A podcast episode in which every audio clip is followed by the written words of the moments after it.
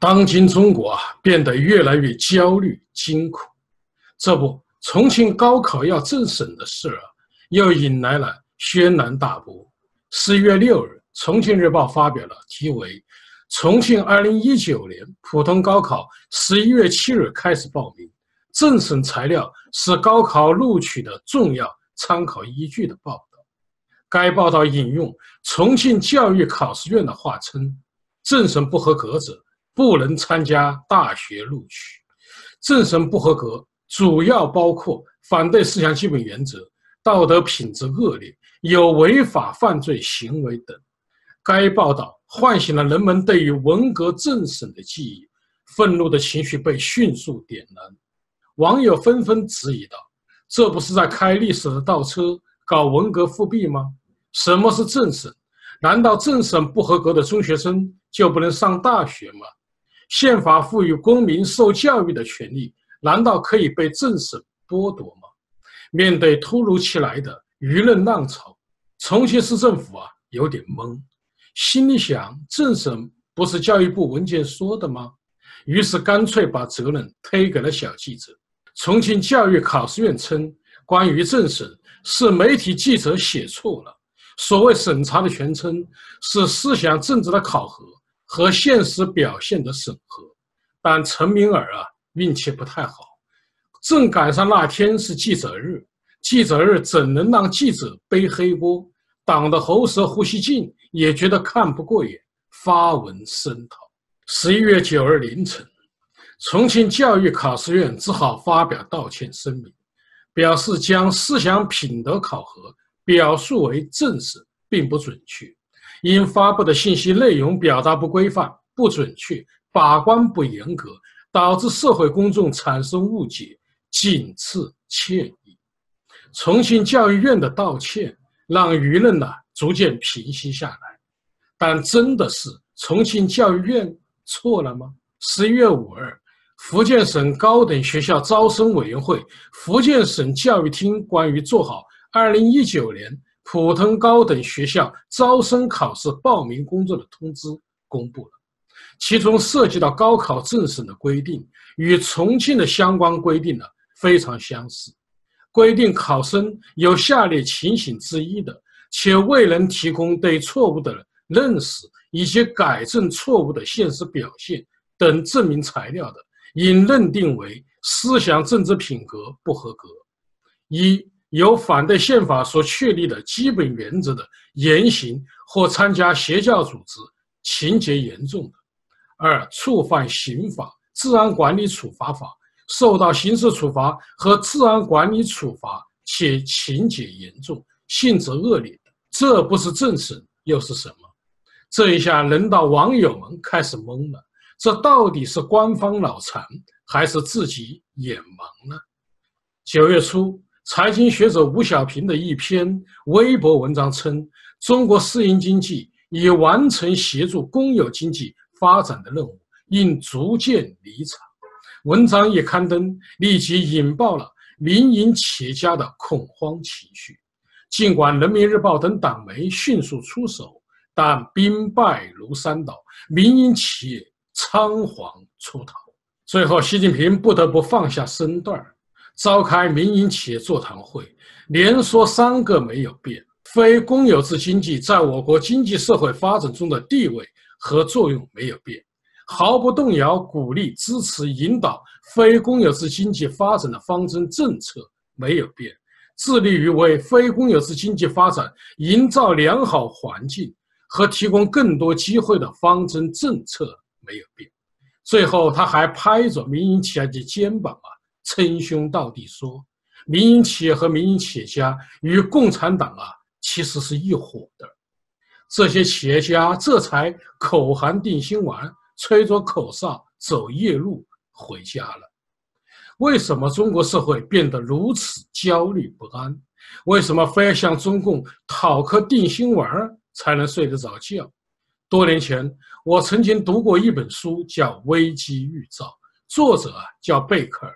曾经担任过布什和克林顿总统的安全顾问，他在书中啊讲了一个道理：人的身体具有预警功能，当你在黑夜中行走，就会产生恐惧的情绪，这就是身体的预警。当你要做出一个重要的决定时，如果你产生了犹豫的情绪，这就是身体对你发出的安全警示。但很多人找各种借口为自己啊解除了警报，直到灾难的发生才懊悔不已。如果我们能够重视身体发出的警报，及时发现危机并采取正确的应对方法，就可以将危机降到很小的程度。无数次的灾难告诉我们，人们大多不愿意面对危机，更愿意选择安慰自己。在医疗中，安慰剂就被广泛使用。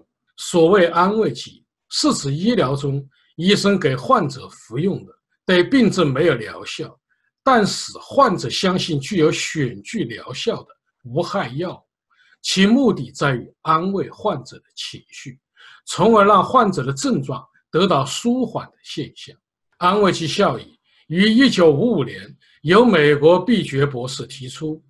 据实践统计，由病人高度信赖的医师治疗，安慰剂对胃十二指肠溃疡短期疗效最高啊，可达百分之七十。对恶性肿瘤患者，安慰剂对缓解某些症状会产生作用，但对延缓生命无效。南开普敦大学的研究人员做了一个实验，他们随机抽取两组病人，一组病人得到医生的确诊。并告知他们很快会好起来，但没有接受任何治疗。对另一组病人，则给予含糊其辞的诊断，也没有保证他们能很快康复。结果，第一组中有百分之六十四的病人病情出现好转，第二组只有百分之三十九出现好转。安慰剂在中国政治生活中也被广泛使用。中国人一方面对中国政治的倒退，感到惊恐不安，害怕财产权得不到保障，害怕重新回到毛泽东的极权主义时代，害怕政治运动又将席卷而来。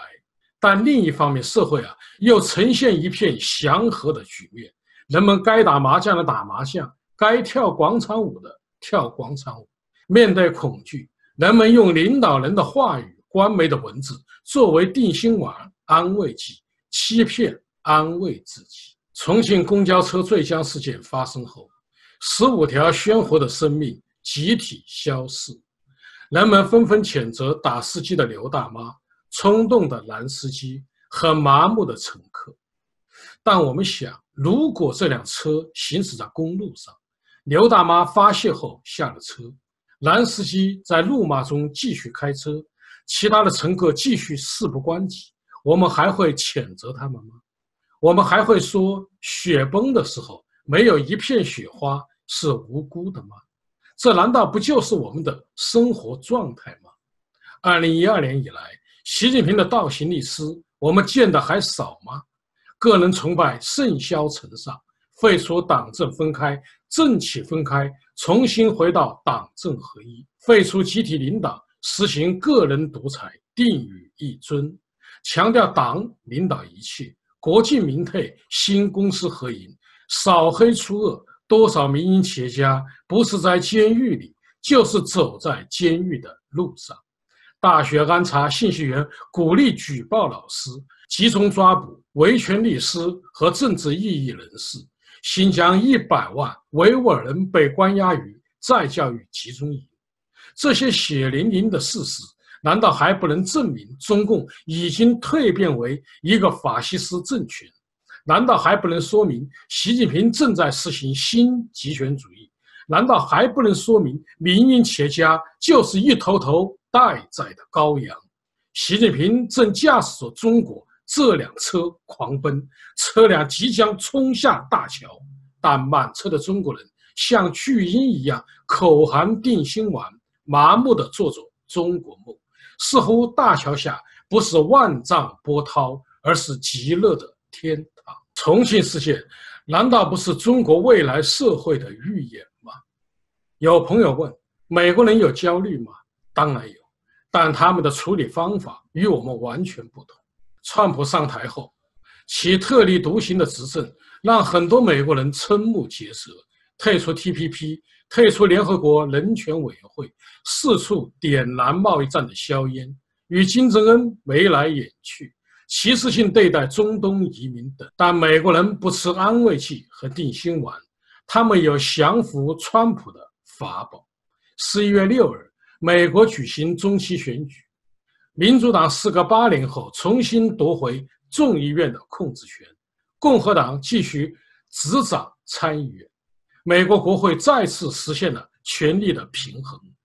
此次中期选举，选民情绪高涨，投票率创下了历史新高，百分之四十九的合格选民，近一点一三亿美国民众参加了投票。美国人用选票让冲动的川普总统冷静下来。选举结束，共和党和民主党都宣布赢得了选举，但他们都知道，真正的赢家只有一个，那就是美国人民。他们让川普啊勇敢地冲锋陷阵，又让众议院给狂奔的川普套上了龙头。中国民营企业家如何才能不靠吃定心丸过日子？中国人如何才能让习近平不再疯狂地开历史倒车？